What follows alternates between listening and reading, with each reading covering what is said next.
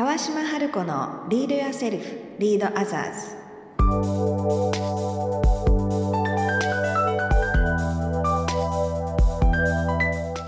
この番組は新時代を生きるリーダーのためにリーダーシップの高め方トップリーダーから学ぶマインドセットやスキルリーダーシップに関する世界の最新情報をお届けする番組です。こんにちは川島春子です。こんにちは小賀静香です。本日もスタートしました川島春子のリードやセルフリードアザーズ。はい。え今回の放送も私番組プロデューサーの小賀静香がえ普段観光庁ですとか大手の企業でリーダーの育成で研修や講師をされている川島春子さんに、えーいろいろお伺いしていきたいと思うんですけれども、はい。よろしくお願いします。はいよろしくお願いいたします。はい、え前回の放送で働く人のジェンダーとか世代、国籍いろいろ多様化する中での、えーマネジメントリーダーシップのポイントについて教えていただいたんですけども。はい。今回はさらに具体的なお話を伺いたいと思いましてはい。このリーダーがそういったこう多様な人材を生かす時にえー自身はどういう学びを深めていくのがいいのかうんうんというところをお伺いしたいなと思います。はい、ありがとうございます。あのリーダー自身が学びを深めるといいものっていくつかあるんですけれども、はいえっ、と特にこの、えー国籍、うん、それからジェンダー、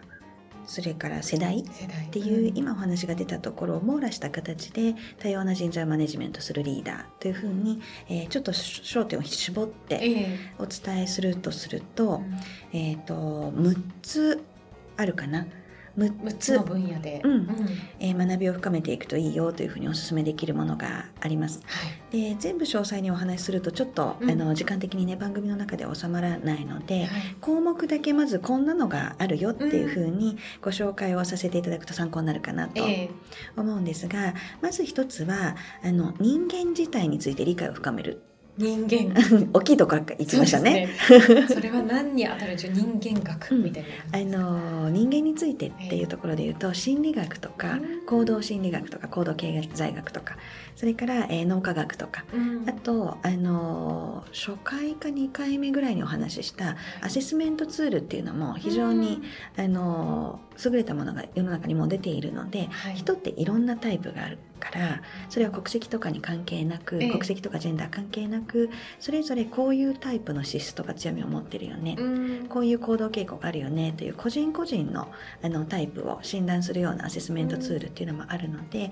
まず全員自分と同じ人間っていう人はいないので、ええそうですね、うん、必ずあの自分と他者は違うところがあってでもある程度のグループではこういう傾向の人たちがいるっていうのがうん。パターン化統計が取られているものがあるので、はい。それは心理学にしても脳科学にしてもそのアセスメントツールにしても、えーこれまで過去のねあの方たちが研究してきてくれた統計に基づくもので、うん。ある程度自分のタイプも理解できるし自分と違う人たちうん。のタイプとか、えー心理学的にはこういう行動をとる人が多いとか、ええ。ということが、えー知識として事前に理解するっていう材料は実は世の中にはたくさんあるので、まず人間自体について理解をしようっていうふうにアンテナを立ててみるなるほど。そういうことですね、うん。人ってどういう生き物かなとか。そうこういう時ってどういう心理でこういう行動をするのかな、うん。とかっていうふうにアンテナを立ててみるといいというのが一つはい。ありますね。うん。でもう一つは、えーまあ、その心理学にもつながるんですけれども、えー IQ とか EQ とかって聞いたことありますよはい、前ははい聞いたことありますね、でその EQ 感情っていうところも学ぶといいなと、うん EQ っていうのは感情の、そう心の知能指数っていうふうにうん。日本語では紹介されているんですけれども、えエモーショナルインテリジェンスクオーシェントっていうのが、まああの英語の単語で EIQ なんだけど、ええ。なぜか EQ っていうふうに訳されてるうんんですね。訳されているんですが、あの要するに感情について学ぶっていうことなんですけれどもあの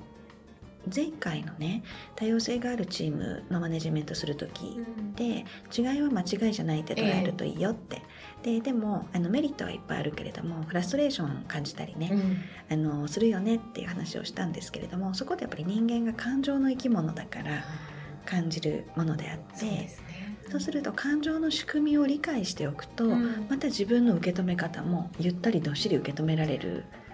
わけですよ。なるほど。そこもまたこう事前知識を取り入れておいて、うん。こう感情ってこういうふうに動くよねとか。そう。うん。であのリーダーの状態はメンバーにも影響を与えるから。確かだから自分の状態も客観視できるし、うん。感情について理解をしていると。に。でチームのメンバーもあのの状態も感情のことを理解していれば、うん今どういうコンディションだからどういう働きかけをしてあげたらいいのかなっていうことが、えー考えやすくなるので感情についての理解をする。うん。感情について知性を持って理性的に対応できるような情報を持っておくっていうのが、うん。まあ、一つ感情について学ぶっていうところ。はい。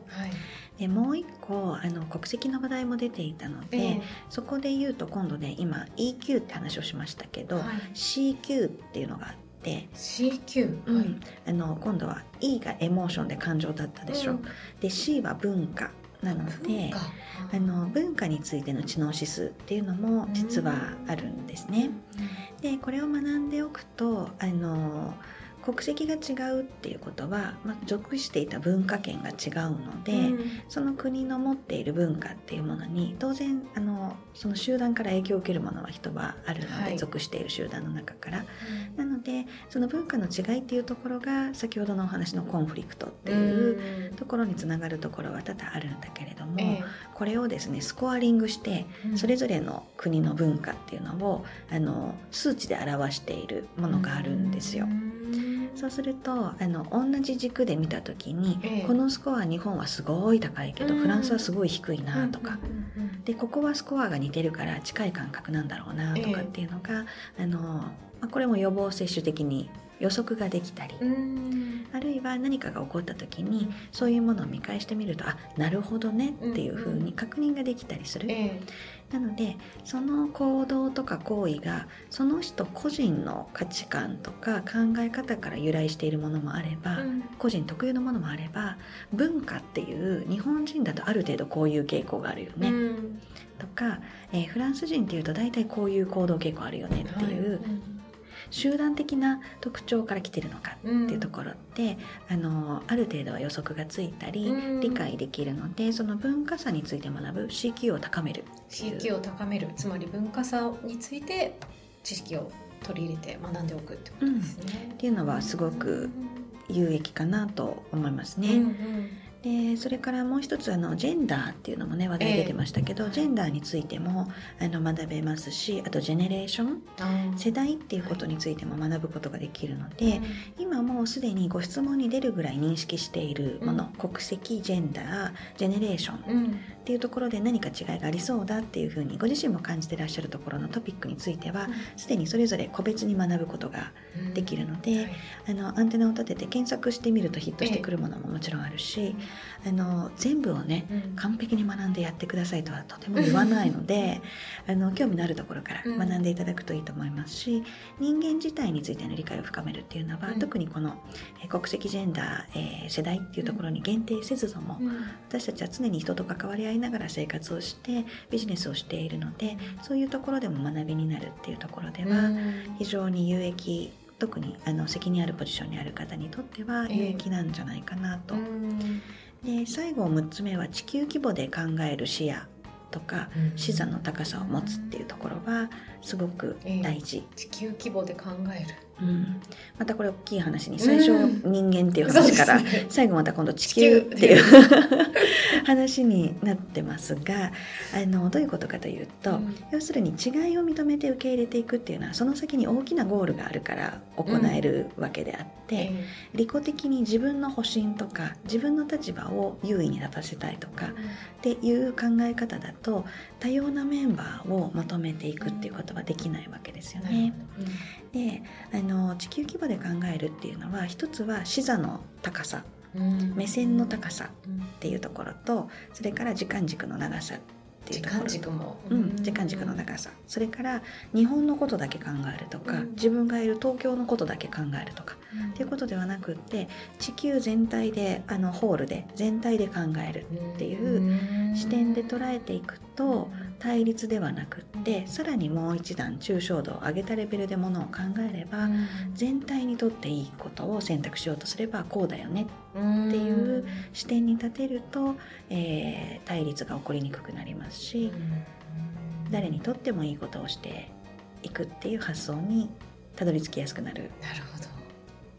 ですね。その国家間のリーダーシップはもちろんその、ね、地球規模で考えてるとは思うんですけど、うん、例えばその一企業で、うん、結局その企業ってこう利益を追求したりですとか、まあ、その部門部門でやっぱりそのゴールっていうのは自分たちが勝つとか いろいろこうある狭いゴールもねあるかなと思うんですけど、うんうん、そういうリーダーの方たちも一応視点はこう大きく地球規模で持っておいた方がいいっていうことなんですね。そうですねあのこの視座の高い人の方がビジネスにしても、長期的に反映させられるようなアイデアを出したり、うん、短期的にあの経営経営のパフォーマンスが上がっても長期的にはどこかと対立をしていて、うん、というふうになると長期的には勝てないっていうこともありえますよね。なので、えーと、地球規模っていうのは、まあ、一番大きなサイズの話をしているんですけれども視座の高さと時間軸の長さっていうところ。うん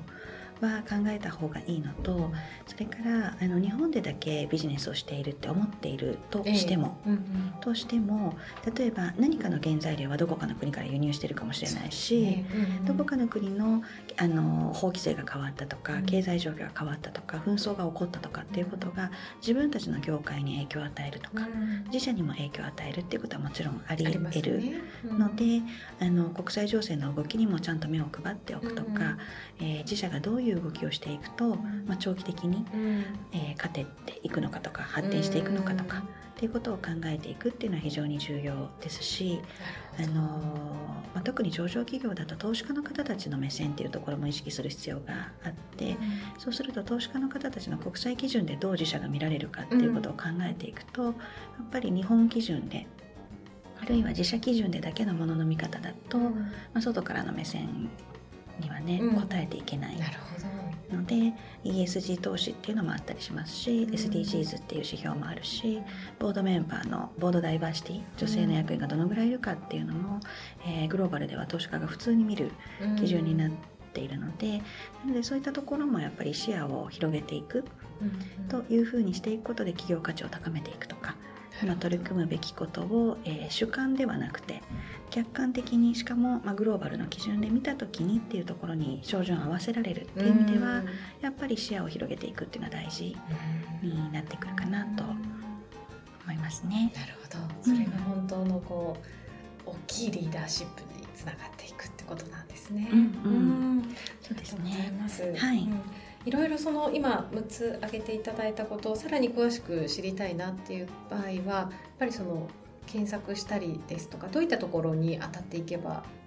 いいですか？そうですね。あの、まあ、まず何に興味を持たれるかにもよると思うんですけれども例えばその感情ということに関して言えば EQ ってあの検索をするとたくさん本も出てきますし、ええ、それからあの文化差っていうところで言うと、うん、あのホフステードっていう異文化マネジメントの世界的権威の方がいらっしゃる。んですけれども、はい。うん、CQ とかホフステードで検索していただくとアクセスできますし、え、あの深く学びたいという方がいらっしゃれば、弊社でもトレーニングは提供をしているので、うん、えー、アカデミーにいらしていただくっていうことも選択肢としてはありますし、前回ねお話しされた時に、9月に新しくこうリーダーシップを学べる対面のアカデミーも開講されたっていうふうにおっしゃってたんですけどそこにもこの項目っていうのは入ってくるんですね。うん、入ってきます入ってきます。あの前提としてやっぱり今の時代に必要な今の時代のリーダーに必要な基礎知識というところにこの辺りっていうのはやっぱり入ってくるので。なのであのより深く専門的に学びたいという方は、ええ、それぞれ専門のところ、うん、EQ もね EQ ジャパンっていうところがあったりするので、うん、専門のところで学ばれるっていうのもありだと思いますし、はい、網羅的に学びたいっていう場合には、うん、うちのアカデミーも、あの使っていただける場にはなるかなとも思いますね。はい。えー、ということで今回もまたね大切な話をお伺いして今回もありがとうございました。番組ではあのご質問もまだまだ受け付けているんですよね。はい、あのご質問も受け付けていますので、ウーマンズリーダーシップで検索していただいて、弊社のホームページからお気軽にあのご質問とかご感想をお寄せいただけると、えー、番組内で回答をさせていただけるので嬉しいなと思います。はい春子さん今回もあのもうねセミナー並みの濃いお話をありがとうございました。はい、こちらこそありがとうございました。えー、川島春子のリードやセルフリードアザーズ本日はここまでとなります。ありがとうございました。ではまた。